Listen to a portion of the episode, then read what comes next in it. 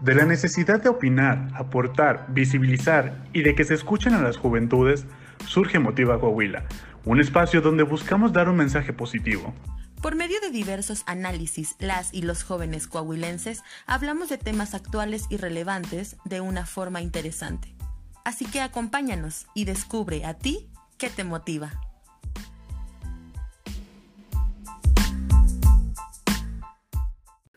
Bueno, hola. Este, hoy, en, el panel del día de hoy, aquí en Motiva, vamos a hablar de la serie de Inconcebible, la cual está disponible en Netflix. Eh, esta serie está basada en, bueno, está basada en un caso real, ¿no? La cual trata sobre la historia de una joven norteamericana que justo tiene 18 años, va entrando a la edad adulta y un día en su nuevo departamento entra alguien y la viola sexualmente. Si bien esta, esta serie no, bueno, trata un tema súper delicado, no hace énfasis solamente en el tema de la violación sexual sino que también hace un, un especial énfasis en cómo la víctima vuelve a ser violentada por el sistema policial, ¿no? Que en lugar de apoyarla, pues la revictimizaron. Eh, de forma posterior en la serie también puede verse algunos otros casos de violación en serie que ocurrieron en un periodo de entre el 2008 y 2011 en las ciudades de Washington y de Colorado.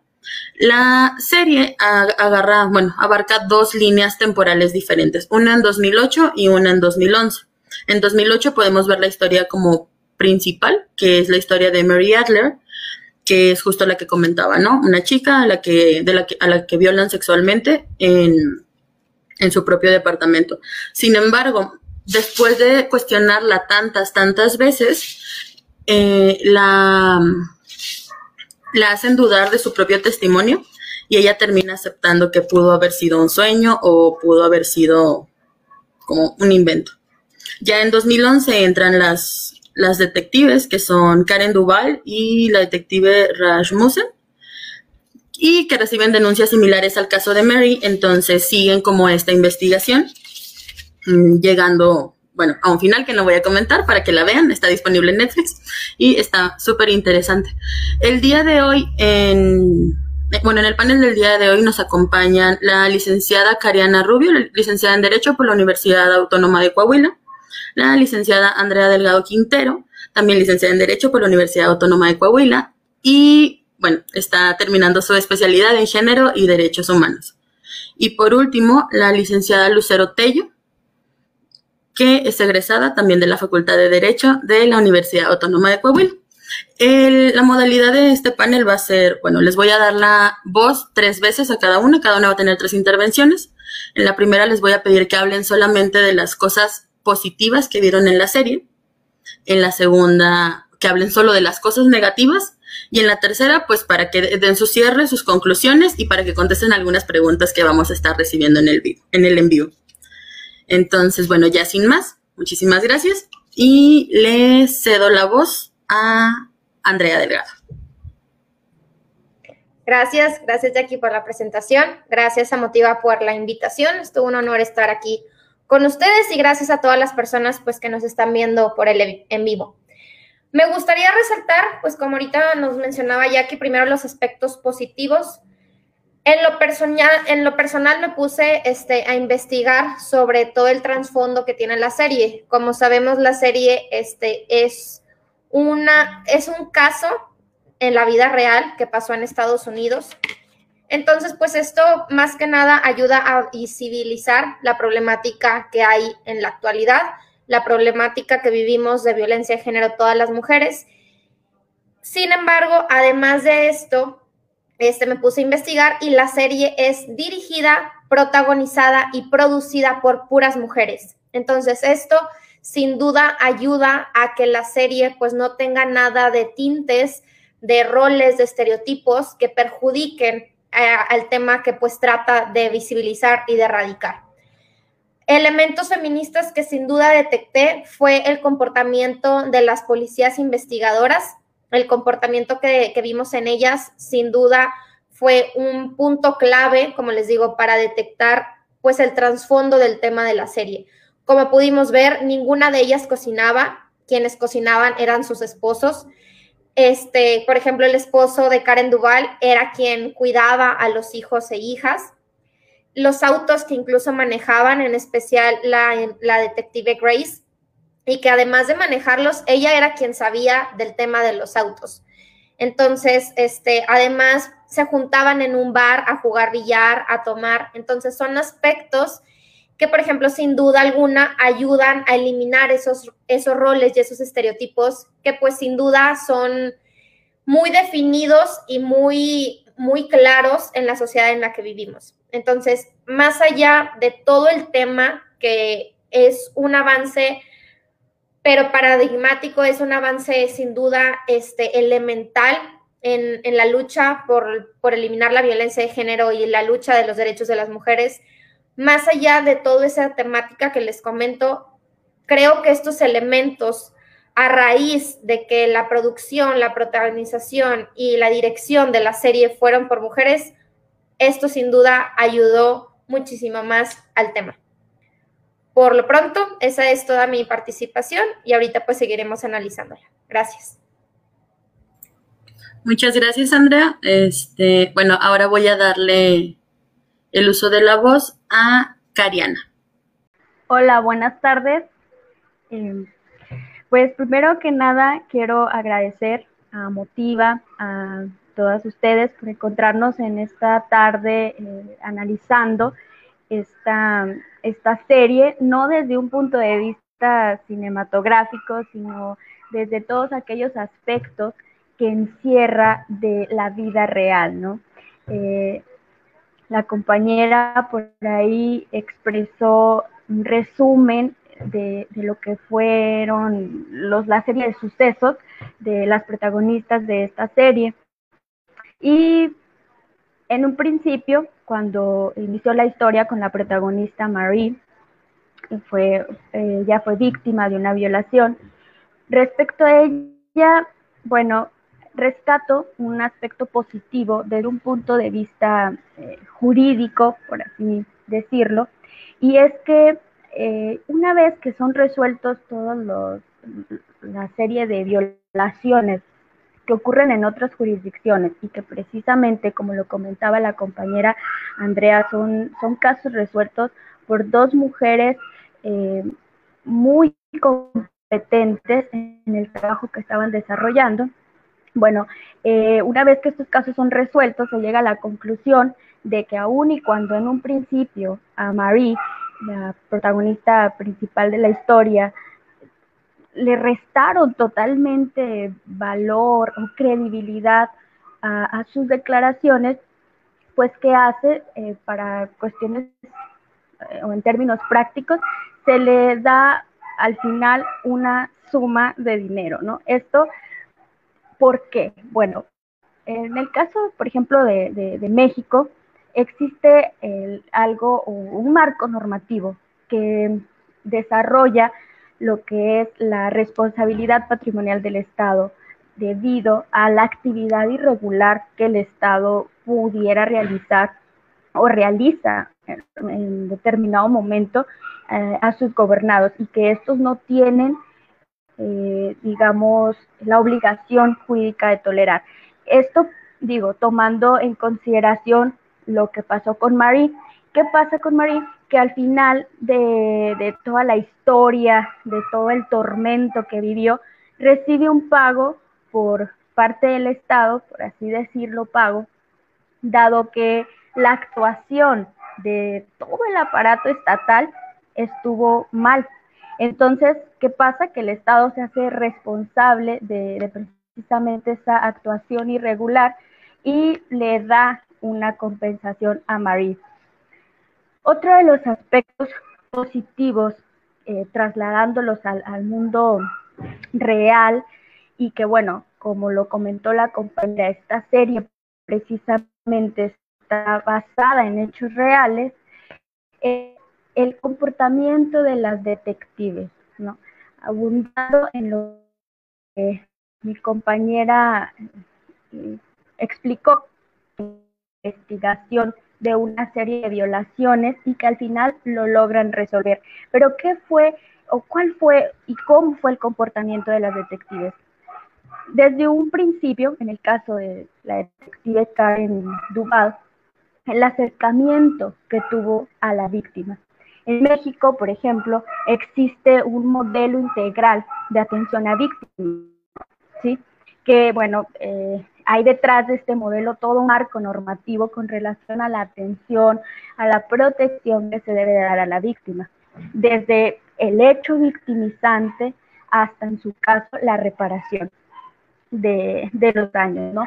Y bueno, la detective Duval, el acercamiento que tiene hacia la víctima, con quien tiene un primer contacto, es un comportamiento totalmente humano, en todo momento tomando en cuenta la situación de vulnerabilidad en la que se encontraba la víctima, ¿sí? En todo momento conduciéndose a ella con respeto, comprensible, de forma humana, situación que no observamos en el caso de Marie, pero bueno, eso en su momento lo, lo platicaremos. Entonces, ¿a qué voy con esto? Que precisamente en el caso de México, eh, todo lo que engloba este modelo integral de atención a las víctimas, parte de esta atención integral es precisamente inicia desde el primer contacto que se tiene con la víctima, situación que logramos percibir positivamente en el caso de la detective Karen Duval y no en el caso de la historia que hay detrás de, de Marie, ¿no? Incluso el trato que recibieron, que recibió la víctima, que, cuyo hecho victimizante era investigado por la detective Duval, el trato que recibió por parte de, las enfermeras, por parte de quienes la estaban realizando el, examen médico. Entonces, todo esto eh, visibiliza eh, un problema que existe en, muchos lados en la actualidad, donde ese trato, ese trato muchas de las veces es nulo hacia las víctimas, ¿no? Sin embargo, pudimos observar cómo uh, existió este acercamiento hacia las, hacia las víctimas, esa, ese entendimiento, esa humanidad por parte del aparato estatal en el caso de estas víctimas. Y bueno, en el caso de Marie, que hubo una responsabilidad patrimonial que se cumplió a través de, de un pago, después, claro, de, todo lo que pasó, pero el Estado al final se hace responsable por su negligencia, ¿no? Y bueno, eh, aquí continuamos con, con las demás compañeras y de mi parte es por el momento es todo. Muchísimas gracias, Cariana. Este, bueno, para terminar la primera ronda, vamos a darle el uso de la voz a Lucero. Lucero, ¿qué nos puedes decir sobre los aspectos positivos de, de la serie? Hola, ¿qué tal? Buenas tardes. Este, retomando lo, lo expuesto por mis compañeras, pues a mí me encantaría resaltar el hecho de que en la serie hay este sentido de indignación, esa indignación por parte de las, pues de las detectives que llegan hasta el fondo del asunto, ¿no? Que logran resolver el, la serie de casos que se les presentan y que hay ese compañerismo, porque si mal no recuerdo, al principio de la serie, como ya siempre tratan de presentar algún tipo de competencia, ¿no? Había cierta competencia laboral, este, recuerdo que pues cuando Karen Duval va al, a lo que es el distrito de la otra detective, pues se toma, se topan esta diferencia pues, personalidades, ¿no? Eran muy, muy distintas, una era religiosa, la otra era atea, este, y aún así, a lo largo de la serie se va formando esta amistad pues van trabajando, ¿no? Y este mismo. Entonces, a lo largo de la serie, pues van, van trabajando juntas, van rescatando sus habilidades una de la otra.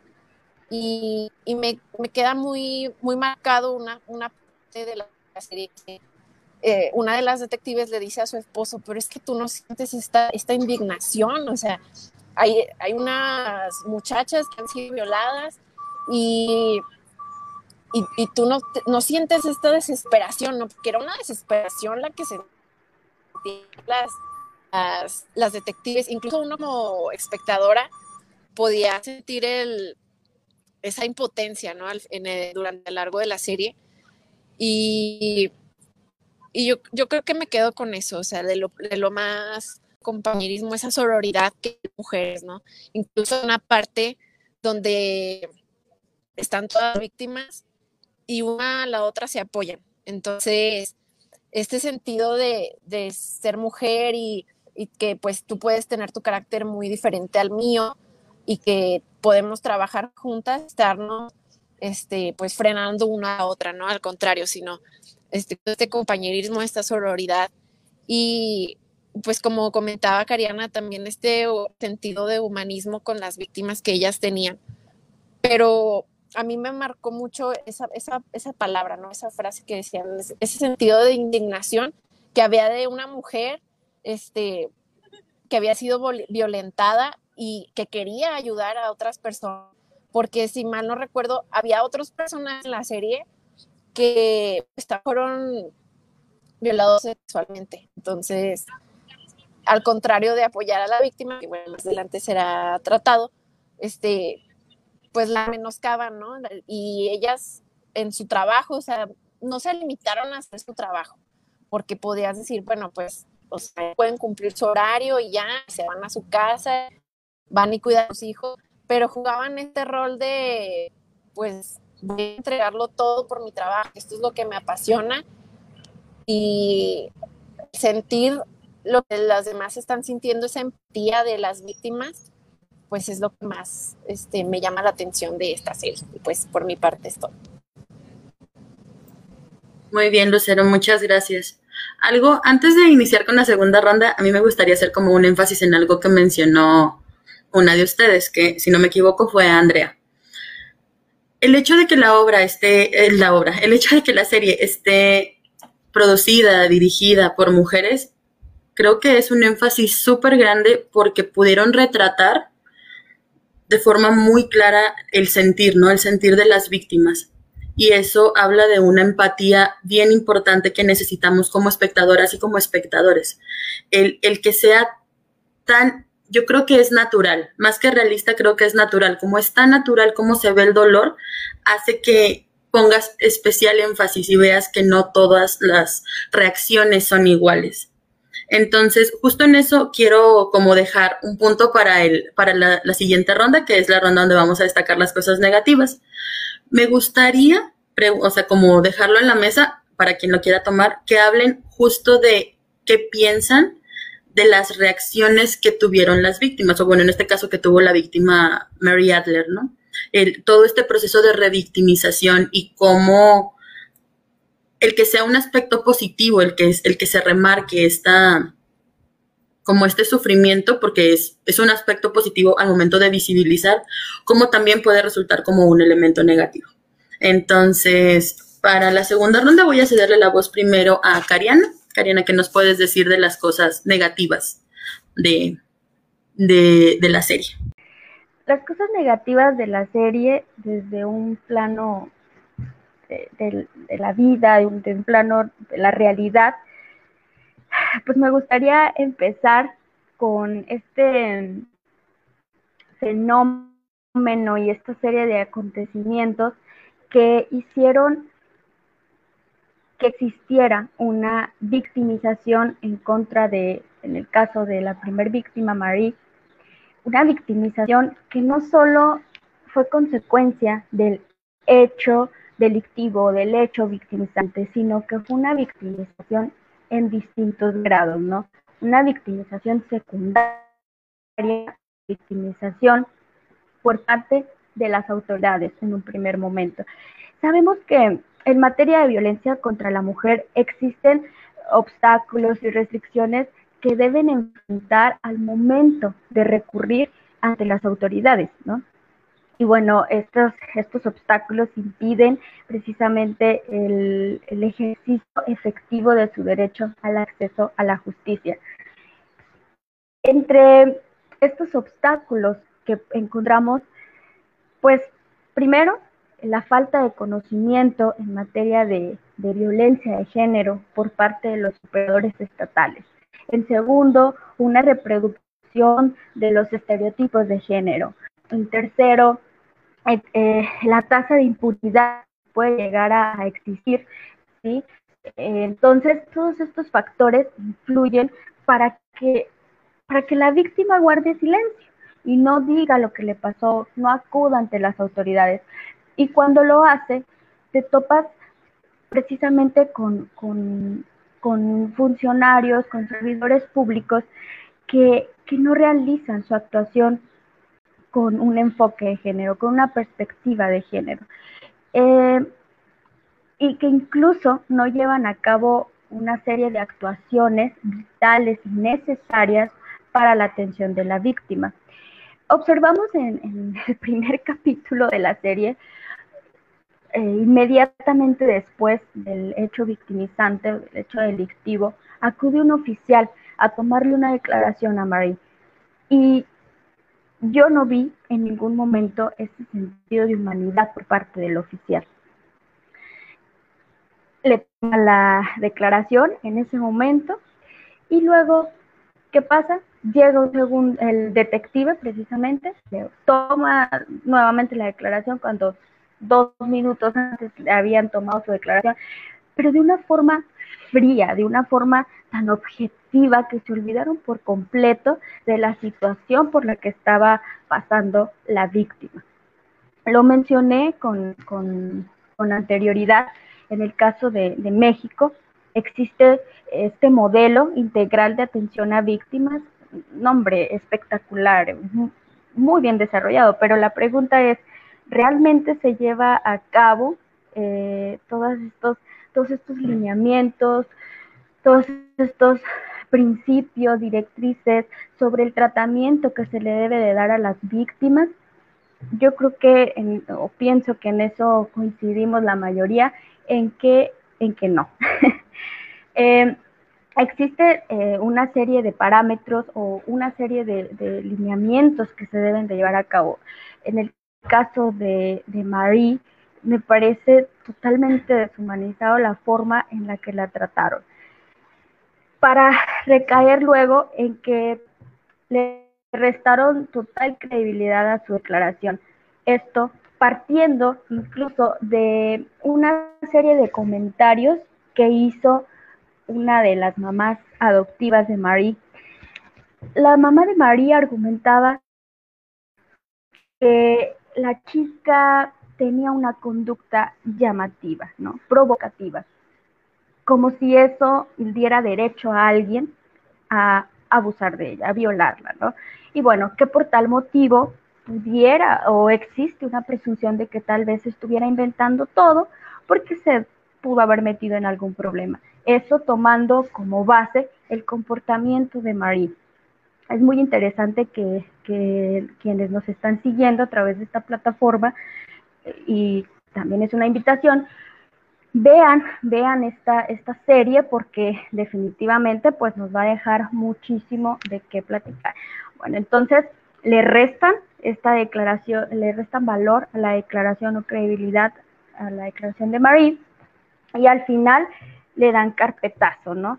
Pero es muy interesante porque en la evidencia que recaban encuentran fluidos, encuentran fluidos en las sábanas, Marie tiene marcas en sus manos y cómo es posible que teniendo esos indicios se guiaron por eh, una serie de, de conductas, incluso incluso les pareció que debían restarle credibilidad a la, declaración de Marie porque ella no se mostraba como si realmente hubieran violado de ella. O sea, entonces existe un, reglamento sobre cómo tengo que reaccionar cuando abusen de mí, cuando, cuando lleven a cabo esas, esas conductas delictivas en mi contra no, no considero que exista un, lineamiento un reglamento que tenga que ser observado, porque el ser humano tiene emociones y las canaliza de distinta forma, no todos vamos a reaccionar igual ante las mismas situaciones, ante los mismos acontecimientos. Y sin embargo, el hecho de que no vieran a Marie eh, tal vez descontrolada o llorando o gritando por lo que le había pasado, creyeron que eso les daba derecho a dudar de ella y dejando de lado la evidencia que encontraron en la escena, en, el lugar de los hechos, ¿no? Entonces eso realmente es preocupante. Ahora, eh, cuando empiezan a, hacerle los exámenes médicos, un comportamiento totalmente frío, un comportamiento totalmente indiferente, incluso eh, por, la, por la enfermera al final, cuando le está dando, una vez que se concluyó con el examen médico, que le comienza a dar una serie de indicaciones con una total indiferencia sobre lo que esta chica estaba pasando. Y digo, en esos casos existe, eh, deben existir protocolos, ciertos protocolos eh, fundados precisamente en el respeto de los derechos humanos de la víctima y en este caso con un enfoque de género, porque estamos hablando de una mujer. Las mujeres sabemos que pese a muchos comentarios negativos que hay allá afuera, porque lamentablemente no, no logran ver eh, la situación en la que se encuentra, la mujer es, es parte de un grupo, es un grupo en situación de, de vulnerabilidad. Entonces, bueno, lo que le hacen a, esta chica, la, revictimiza el aparato eh, eh, jurídico penal y luego la revictimiza la sociedad porque una vez que Marie declara ante la presión que sentía por el mismo aparato, eh, por las mismas instituciones, ante la presión ejercida, termina por negar lo que pasó. Y luego, posteriormente, encima de todo, inician un procedimiento en contra de ella. Entonces, una tras otra son las violaciones que, a las que se hizo o las que tuvo Marie durante toda esa secuela, ¿no?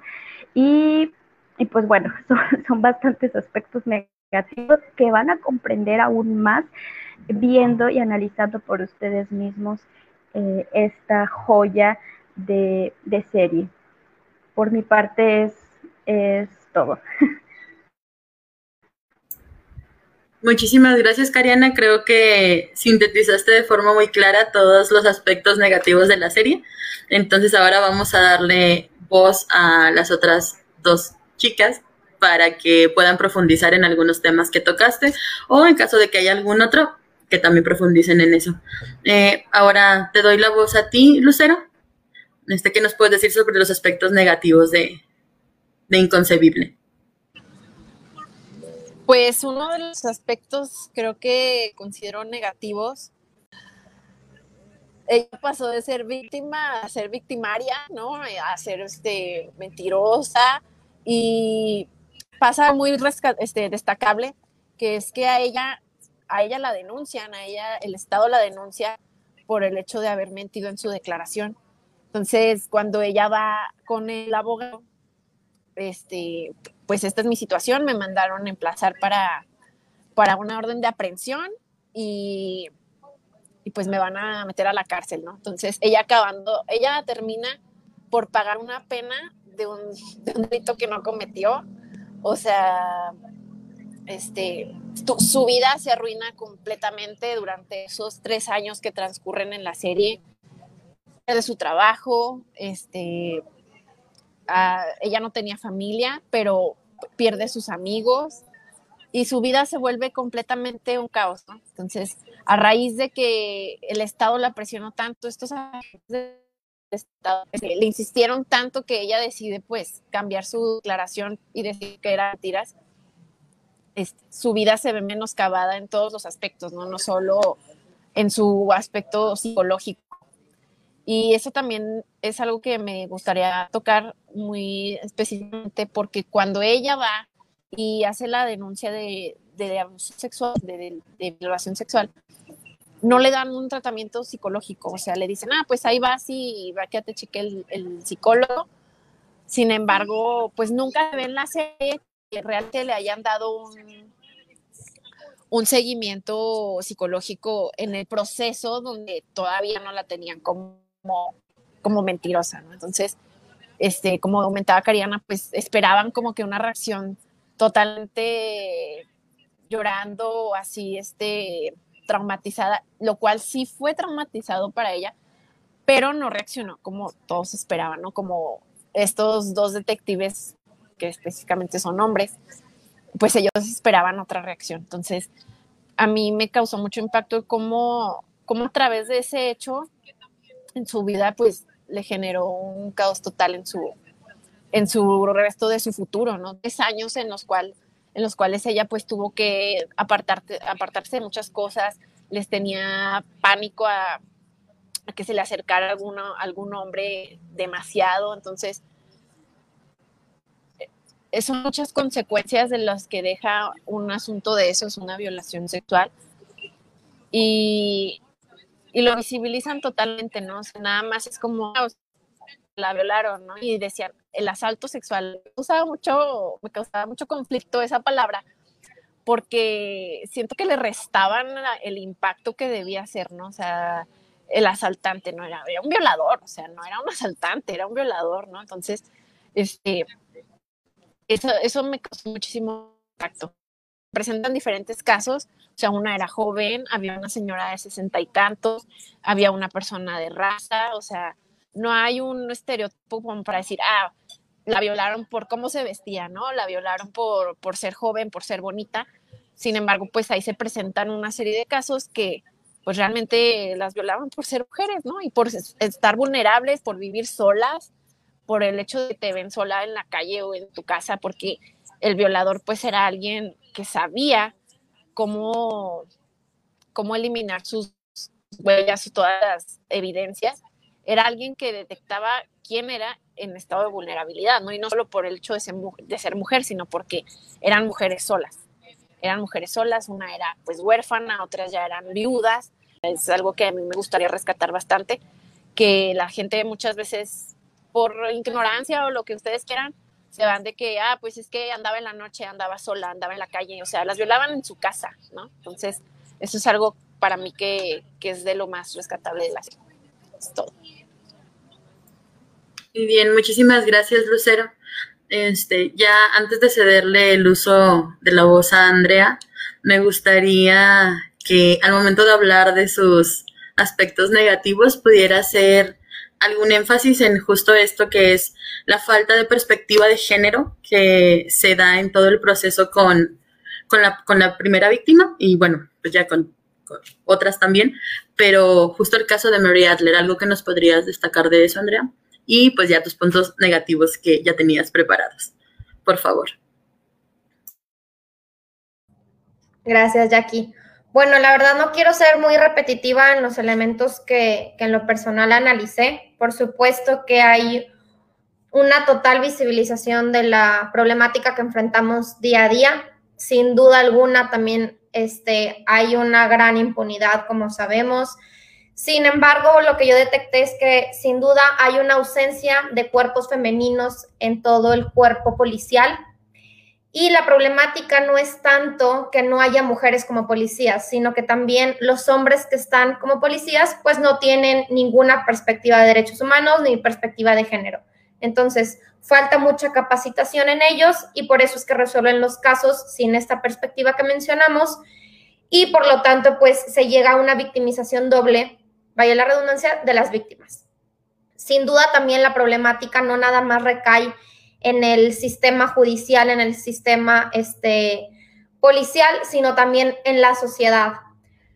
Como vimos, hay mucha estigma todavía sociocultural en donde, como ahorita mencionaba Lucero, este, hay un estereotipo de víctima, donde creemos que las víctimas son de cierta edad, de cierta posición este, económica, incluso de cierto físico, pero pues no es así.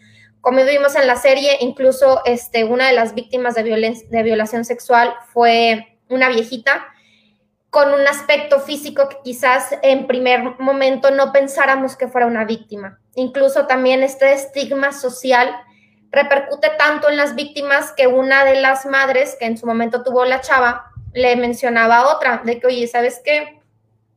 Este, no, o sea, no se está comportando como víctima. Una víctima de violencia sexual no se comportaría así. Está muy tranquila, este, no tiene como que cuestiones o daños físicos.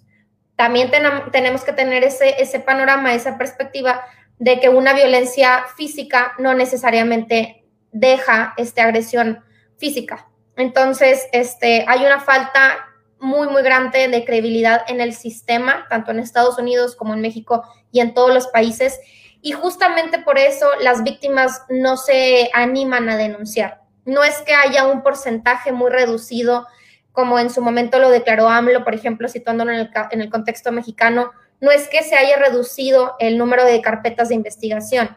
Sin embargo, es tanto la impunidad y es tanta la falta de credibilidad en el sistema que las víctimas no se, no se animan a denunciar. Eh, algo que también me gustaría pues rescatar es que en ninguna etapa, tanto de investigación, en etapa incluso ya cuando se fueron a juicio, que sentenciaron al victimario, en ningún momento hubo perspectiva de género. Mm, pues este, como ahorita les decía, la víctima incluso llegó a, a, rendir su informe cuatro veces en un mismo día y llega un punto en el que ella misma se confundió, se mareó, se agotó, que incluso tú misma llegas a dudar de lo que te pasó. Entonces, por eso llega a decir que lo soñó, que lo inventó, por esta falta de perspectiva de género, pues en todo, en todo el caso. Y pues, este, sin duda, los vicios socioculturales llegan a, arraigarse y a, pues, a sembrarse tanto en nuestro día a día que se institucionalizan. Entonces, este, hasta eso, pues sí son problemáticas que deja ver la serie, no son problemáticas este, tal cual de la serie. Sin duda, la serie es completamente buena, visibiliza muchísimas cosas. Sin embargo, pues todas estas problemáticas sin duda son malas y seguimos enfrentándolas día a día y pues siguen sin erradicarse, desgraciadamente. Hasta ahorita es mi intervención. Ahorita en las conclusiones les comparto otros datos que investigué. Mil gracias. Muchas gracias, Andrea. Este, bueno, ya vamos a comenzar con la última etapa, que es la etapa de conclusiones y de cierre. Entonces, vamos a hacer mención de algunas preguntas que nos están llegando de el en vivo. Y bueno, la primera es de a ver, permítanme. En su consideración, a ver ya, ¿cuál debió ser la respuesta estatal para poder otorgar una reparación integral? Es decir, ¿qué debió ocurrir con el par de detectives? Aquí hacen una connotación de imbéciles. Entonces, ¿qué podrían decirnos sobre justo esto? ¿Qué fue lo que tuvo que ocurrir para como sancionar a los detectives. Contestando la pregunta de Gerardo Centeno, este, ¿qué debió ocurrir con el par de detectives? A mi punto de vista, este, a lo mejor muy radical, quitarlos de su cargo, ¿no? O sea, dejaron un caso como cerrado, en el cual fueron totalmente negligentes. Y ya si no los removían, pues mínimo prepararlos, ¿no? O sea, preparar bien a los, a los detectives en estas cuestiones, porque hubo dos detectives hombres en esa, en esa situación de Mary Adler y los dos fueron súper rígidos, este, al grado de que, bueno, lo único que ellos hacen al final es disculparse este, y darle un cheque de 500 dólares que no servía de nada. Muchas gracias, Lucero. ¿Alguna, Andrea, por favor? Bueno, sin duda, pues no podemos regresar el tiempo y desgraciadamente muchas veces no se sabe cómo reparar a las víctimas. Este, más allá de una reparación económica, como ahorita mencionaba Lucero, que no te va a regresar el tiempo y no te va a restituir el daño que viviste, quizás una de las obligaciones que tiene cualquier estado es la de no repetición. Entonces, este, creo que lo principal sería, pues, castigar, por así decirlo, a los policías que en su momento actuaron con una pésima este, perspectiva de género y muchísimas cosas que ya analizamos. Sí destituirles del cargo, este, por ejemplo, pues que no vuelvan a, pisar algún, algún cargo que tengan que ellos investigar en estos temas ni en ningún otro, sin duda alguna, porque tampoco no tienen perspectiva de derechos humanos. Y por supuesto, este, como ahorita les mencionaba, el hecho de que no haya un cuerpo femenino en, en estos espacios también es un gran problema. Sería contratar a mujeres capacitadas en ello. y a todas las demás personas, tanto policías, investigadores, cualquier rama, este, sin duda urge que los capaciten en temas de derechos humanos y en temas de perspectiva de género y todo, para que, pues si bien hubo muchísimas víctimas, este, en este caso, gracias a manos de este victimario y a manos de este tipo de, de policías y demás, pues que no haya víctimas que vuelvan a sufrir lo mismo. Entonces, pues sí, la garantía de no repetición. Muchas gracias. Este, Cariana, ¿quieres intervenir o nos esperamos a la siguiente pregunta? ¿A la siguiente? ¿O si quieres intervenir? Sí. Ok. Sí quiero intervenir. Muy bien. sí, bueno, la pregunta es, ¿cuál debió ser la respuesta? Es decir, no hubo esa respuesta, pero ¿cuál debió de ser para una reparación integral? Bueno, esto es un tema bastante importante y particularmente pues en el caso de, de que es la que más sufrió, ¿no? En toda la, en toda la serie. Primero, es muy importante saber que la reparación integral tiene ciertas características, ¿no? Está eh, debe ser integral, valga la redundancia, oportuna, debe ser plena, debe ser transformadora. Entonces, en el caso de Marie, eh, lamentablemente no se siguió un procedimiento eh, adecuado desde que inició todo, todo el, el, desarrollo de la historia de esta chica. ¿Por qué? Porque pues lamentablemente los operadores estatales eran incompetentes, ¿no? Entonces, para que se hubiera llevado a cabo una reparación integral, todo hubiese iniciado desde el proceso de investigación adecuado y, claro, obviamente, eh, la debida atención a la víctima. Como sabemos, eh, una reparación integral, eh, aunado a lo que comentó mi compañera Andrea, eh, sobre la garantía de no repetición, pues integra otras cuestiones, ¿no?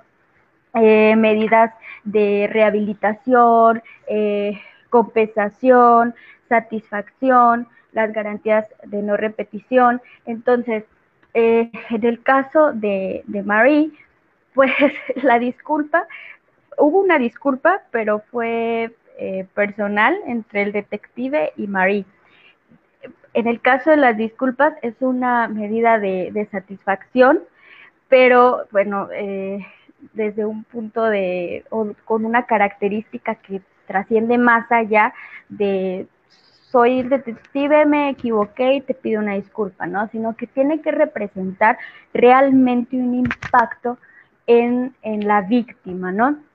Que no obstante que fue víctima, tú la revictimizaste, entonces no es suficiente. En el caso de Marie, lamentablemente, eh, no se observó eh, que realmente se llevara a cabo una reparación integral por la cuestión de, que la reparación integral no solo eh, la constituye el pago que le dieron al final, sino que habían otras medidas que se tuvieron que haber llevado a cabo desde que inició o desde que las autoridades tuvieron conocimiento de los hechos delictivos, ¿no?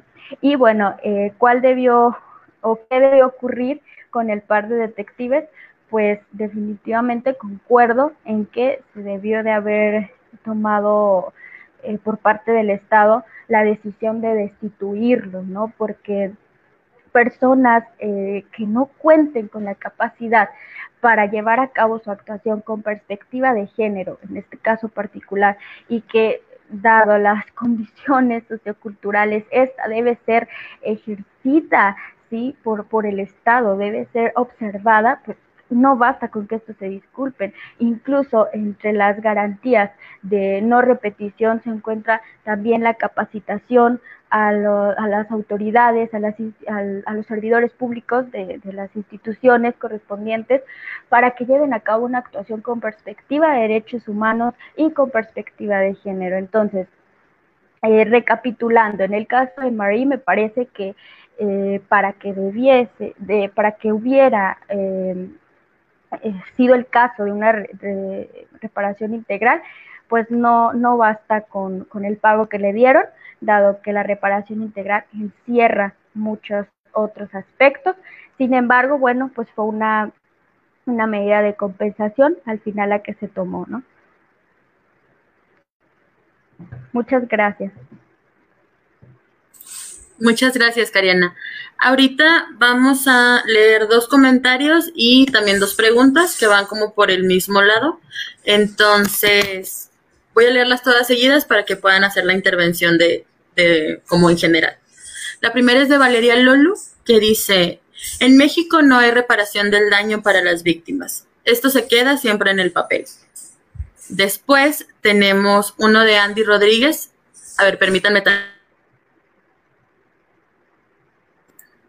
Hay otra de Andy Rodríguez que dice, lamentablemente con la frialdad con la que el MP pretende ayudar a las víctimas de un abuso sexual, termina por ser aún peor que el abuso en sí, ya que el aparato, de, el aparato de justicia no toma en cuenta que los métodos que utiliza para investigar al victimario terminan por atropellar la moral, el orgullo, la intimidad, las emociones, etcétera, de la víctima.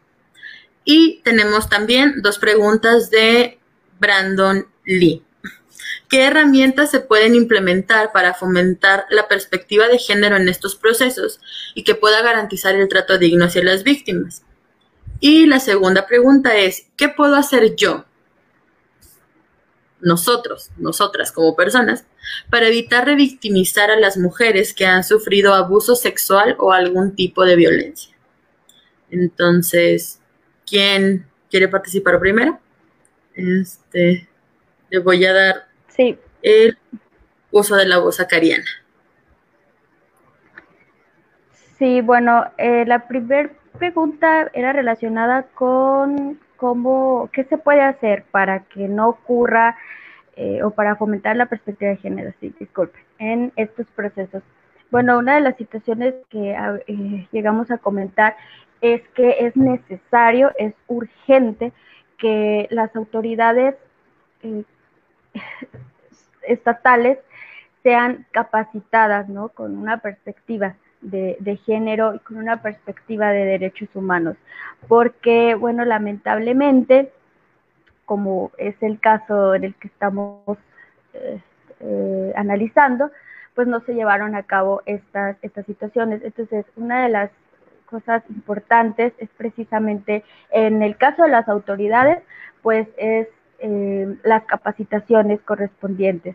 También es muy importante que exista eh, la educación, ¿no? A través de los sistemas educativos se puede implementar este tipo de, de, métodos, ¿no? Porque lamentablemente incluso la propia Ley General de Víctimas de, de, del Estado mexicano reconoce, si no mal recuerdo, en su artículo 5, que existen grupos en situación de vulnerabilidad y bueno, que por tal, tal razón pues debe de, de, ser tratado con, con, especial particularidad, ¿no? Entonces es muy importante la educación, es muy importante la capacitación, ¿sí?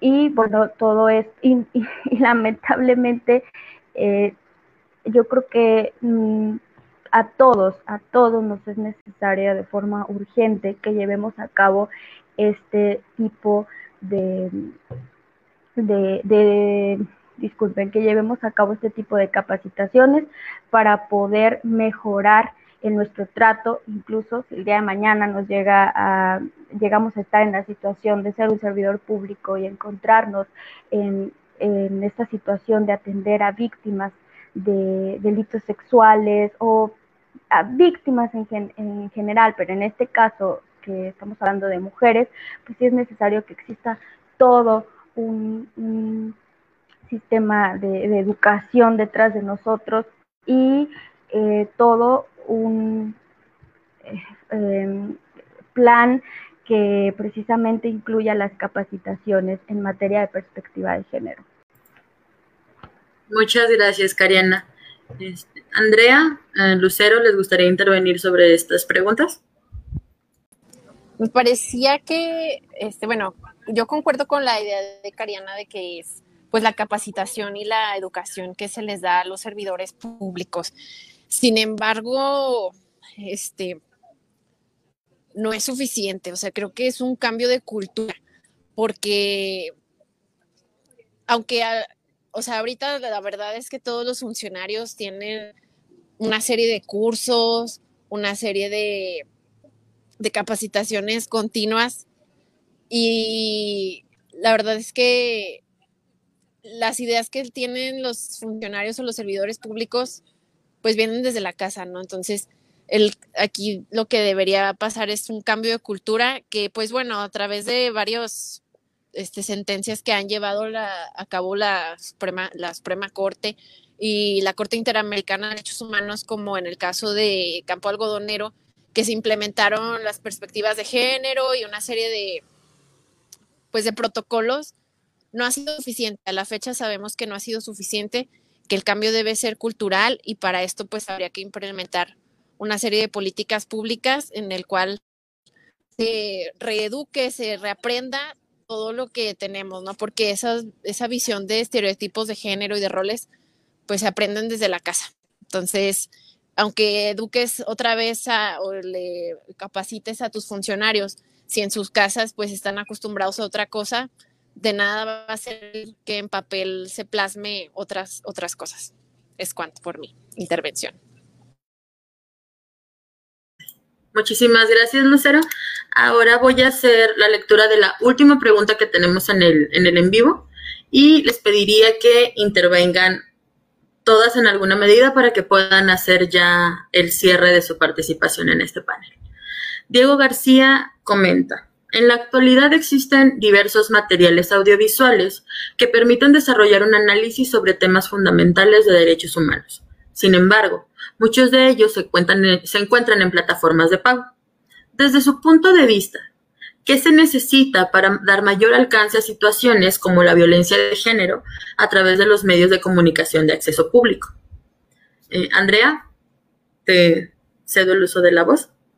Eh, desgraciadamente muchos de los materiales que tenemos este, en temas de derechos humanos, en temas de mujeres, pues son materiales que son de pago. Sin embargo, si hacemos una búsqueda, siempre hay elementos que, este, ¿cómo les podría decir? Elementos, pues, y materiales, vaya, que, pues son, perdónenme, es que entró mi papá, que son gratuitos. Entonces, la cuestión es siempre buscar la forma, que sin duda la hay, la forma en poder acceder a, estos materiales gratuitos o bien acceder a personas pues que tienen acceso a estos materiales que no siempre pues son de fácil acceso. Hay muchísimos materiales en internet que a lo mejor no están en los medios de comunicación de acceso público, PDFs, libros. Sin embargo, siento que la mayor problemática es esa, esa cuestión de que no queremos informarnos, no queremos investigar y más allá de que no queramos hacerlo por flojera o no sé, siento que es algo muy cómodo decir, es que como no sé del tema, por eso violento, como no sé del tema, por eso hago estos comentarios. Entonces, este, sin duda alguna, quienes pues defendemos y quienes estamos al tanto de estos temas, estamos abiertos y abiertas a seguir capacitando y a seguir, este, pues, visibilizando todas estas problemáticas que sin duda, como les digo, lo hacemos e incluso nos, nos gusta que, que se acerquen a nosotros para nosotros poder dar nuestro punto de vista, que al final de cuentas somos pues quienes manejamos estos temas, como les digo, pero pues tampoco no es como que nuestra responsabilidad, por así decirlo, estar siempre ahí pues este, como que presentes y diciéndoles estos temas. Como les mencionaba anteriormente, si queremos capacitarnos en ellos, si queremos dejar de violentar y todo, elementos siempre los hay. Sin embargo, pues es lo más sencillo del mundo decir, pues es que no tengo acceso, es que no tengo internet, es que, a ver, hay muchísimas cosas. Incluso en el radio salen un montón de programas que hace gobierno, que hace este, organizaciones, etcétera, que inciden mucho en estos temas. Pero como les digo, pues lo más sencillo es siempre decir, es que como no conozco, pues por eso violento, por eso me viento estos comentarios.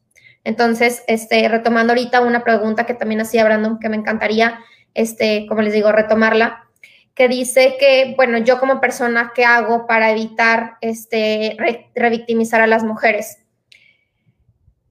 Pues como particulares simplemente, este, no decir, es que por algo la violó, es que era muy noche, es que porque traía ese shorts, es que esto, es que lo otro. A ver, nosotros como sociedad tenemos mucho a revictimizar, mucho a, señalar. Sin embargo, no es, no es obligación mía como mujer cuidarme que no me violen. No es obligación mía no traer este shorts, no salir de noche, porque andas sola, porque viajaste sola. Hay que tener muy en claro que el problema no es que nosotros no nos supimos cuidar. Es como bien dicen, no enseñes a tu hija que no la violen, mejor enseña a tu hijo a no violar. Entonces, me encantaría este, decirles y puntualizar mucho eso. ¿Qué podemos hacer nosotros como sociedad para no revictimizar, no señalar, no es emitir comentarios sobre el cuerpo de otras mujeres que ni siquiera se pidieron, sobre el, vestir, sobre las horas, sobre las amigas, o sea, absolutamente nada. No es nada más que no pases un, un pack. A ver, en el grupo que estás, si lo pasaron, no lo compartas, salte del grupo, critica a tus amigos, eso necesitamos. Porque si no nos aliamos, tanto mujeres como hombres, para erradicar este problema, difícilmente se va a llegar a una solución sustantiva, que es la que tanto buscamos. Por mi parte es todo. Y pues ya, sería. Gracias. Muchísimas gracias a ti, Andrea. Este, ahora vamos a pasar con Lucero para que hagas ya tu última intervención, si quieres responder también a la pregunta que, que hizo Diego. Comentando la pregunta de, de cómo se puede hacer de los medios de comunicación y en cuestiones de que haya mayor alcance, sí hay muchas cosas que son de costo, sin embargo, creo que ya en, estos tiempos hay muchísimas cosas que son gratuitas. La cuestión es que, busquemos, que nos informemos y pues incluso ya en, o sea, en series, en películas, se están rompiendo estos estereotipos de género que, que se habían manejado durante muchos, mucho tiempo, ¿no? Ya hay mucho más inclusión y pues también hay cuadernillos que pueden buscar en internet. O sea, no, ya no está tan cerrado el tema. El tema ya es un tema público. Este, y pues si se pudiera dar mayor alcance, creo que nosotros como particulares, pues podemos seguirnos preparando por nuestra cuenta, ¿no? Si el tema nos interesa, este, pues podemos encontrar muchísimas cosas, pero pues también creo que se han estado implementando programas de gobierno y si no, pues también nosotros como ciudadanos podemos citar eso, ¿no? Esa, es cambio de, de, rol en la sociedad, este, esa, esa visión, un cambio de visión en el cual, pues simplemente aquí a mí me gustaría cerrar mi participación diciendo que, que se vea todo con el principio pro persona, es decir, no me importa si eres mujer, si eres hombre, este, te voy a tratar por igual porque eres una persona, ¿no? Entonces, a eso vamos. ¿Por qué se habla de vulnerabilidad de las mujeres? Porque han, hemos sido un grupo a lo largo de la historia rezagado, ¿no? Hay una deuda histórica, pues porque siempre se le ha violentado más por verse más frágil, ¿no? Ante la sociedad. Este, pero, pero ya no. Entonces, esa situación ha estado cambiando. Ya hay mujeres de policías, como en la serie, ya hay mujeres trabajando. Entonces, porque todos tenemos la capacidad como personas. Entonces, me gustaría cerrar con este punto, ¿no? De que desde nuestra libertad, desde nuestra igualdad, todos tenemos los mismos derechos y pues tratarnos simplemente como personas, creo que eso eliminaría muchísimas cosas este, de problemáticas en la sociedad. Y pues eso es por, por mi parte es todo. Gracias. Muchas gracias, Lucero, por acompañarnos el día de hoy pues yo creo que tal vez ya no podamos terminar como con tus conclusiones. Sin embargo, te agradecemos muchísimo por tus, por tus intervenciones. La verdad fueron muy, muy fructíferas para esta mesa.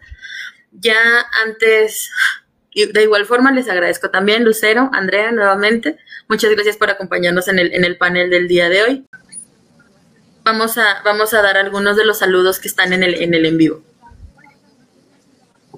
Juan Moreno de Aro mm, dice saludos a todos los panelistas, que voy a permitirme corregirles, todas las panelistas, felicidades por este ejercicio de análisis.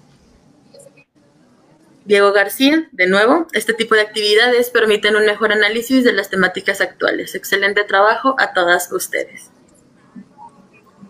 Gerardo Centeno, un saludo a todas las panelistas. La serie me gustó mucho, pero me gusta aún más su análisis. David Cerrato Almengor menciona, excelentes todas las intervenciones, todo un éxito esta mesa de diálogo, muchísimas, bueno, muchas felicidades. Me emocioné. Muchas gracias, Daniela, de Brandon. Gabriela Treviño escribe, excelentes sus intervenciones, felicidades, Andrea. Mm, Andrea Cabrera, gran mesa de diálogo, mujeres hablando sobre mujeres, siempre va a ser muy inspirador. Esperamos que podamos seguir repitiendo estas mesas, ¿verdad? Carly Ruiz menciona saludos a Cariana, que ya no pudimos escuchar su intervención. Entonces, bueno, eso sería todo. Ya por último, bueno, este, los las y los invito a todos los que están viendo este en vivo a que sigan las redes sociales de Motiva, tanto en Instagram como en Facebook. Muchísimas gracias por quedarse con nosotros a lo largo de todo este panel. También los invitamos al panel que abre el día sábado, también a las 8 de la noche. Es sobre las mesas de salud mental. Se va a analizar la película de Lady Bird. Y pues ya nada más si gustan, si alguien tiene interés en unirse a Motiva, nos pueden mandar un inbox vía Facebook y nosotros nos pondríamos en contacto con ustedes. Ah, por último, Adán Fernández mencionó, gracias a todas por sus comentarios, excelente panel. Y creo que eso es una frase muy chiquita para resumir todo lo que vimos el día de hoy. Muchísimas gracias. Hasta luego. Gracias. Gracias a ustedes. Un abrazo y un gusto compartir el panel con ustedes, compañera. Gracias, Jackie. Igualmente. Bye.